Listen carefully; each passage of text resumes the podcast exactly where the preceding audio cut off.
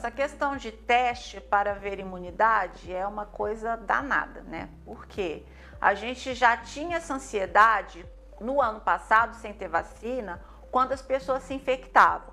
Ah, eu quero saber se eu estou imune.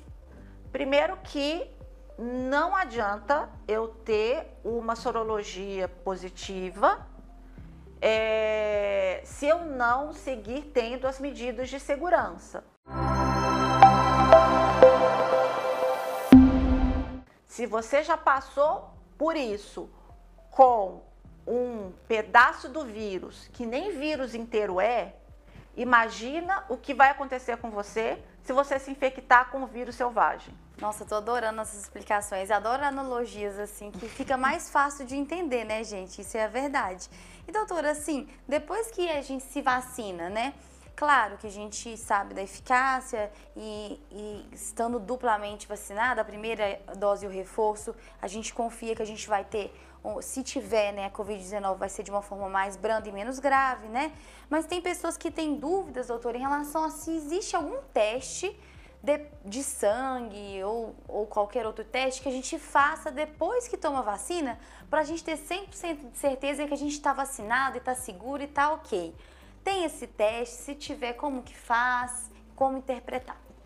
Então, essa questão de teste para ver imunidade é uma coisa danada, né? Porque a gente já tinha essa ansiedade no ano passado, sem ter vacina, quando as pessoas se infectavam. Ah, eu quero saber se eu estou imune. Primeiro que não adianta eu ter uma sorologia positiva se eu não seguir tendo as medidas de segurança. Porque nível de anticorpo elevado não significa 100% de proteção. E nem significa que eu terei essa proteção por X tempo. Mas o ponto fundamental com relação a este assunto é: nós temos dois tipos de imunidade a imunidade humoral, que é a imunidade de proteínas, que são as imunoglobulinas, que são aquelas substâncias que são detectadas no exame sorológico, e a imunidade celular, que são as células específicas, é, os linfócitos específicos de defesa. Então, o exame que temos disponível, ele mostra apenas a imunidade humoral. Se eu criei uma imunidade celular, eu posso estar imune sem ter um exame de sorologia positivo. E em contrapartida, eu posso ter um exame positivo e um exame de sorologia positiva e ainda assim não estarei 100% protegida. Então, tanto com relação à resposta imune pós-doença, quanto com relação à resposta imune pós-vacina, são mais que inúteis. Elas podem causar o que é mais perigoso, que é uma falsa sensação de segurança. De fato, nós vimos muito ano passado pessoas que se infectaram pelo Covid com casos confirmados por teste molecular, por PCR, e um mês depois, dois meses depois, não positivavam a sorologia. Então, o Covid, com isso, nós podemos dizer que, mesmo aqueles que tiveram a doença, não necessariamente vão criar o anticorpo humoral.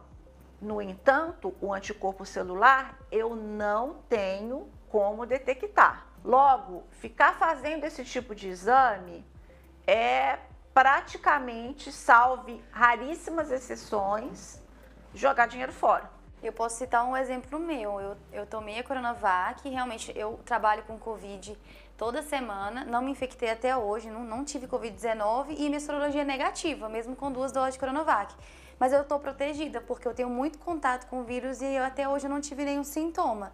Então, realmente, a, o teste, realmente, ele pode auxiliar em alguns casos, mas na maior parte das vezes ele só confunde a gente, né? Uhum. É, doutor, e em relação a, a você ter falado a, dos efeitos colaterais, das reações vacinais, que é uns sintomas como se fosse uma pequena gripe, né? Geralmente com mal-estar, febre.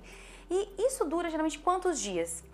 Eu queria é, saber a partir de quantos dias que esses sintomas vão perdurando que a gente começa a, a suspeitar que isso pode ser Covid-19 não o efeito colateral da vacina.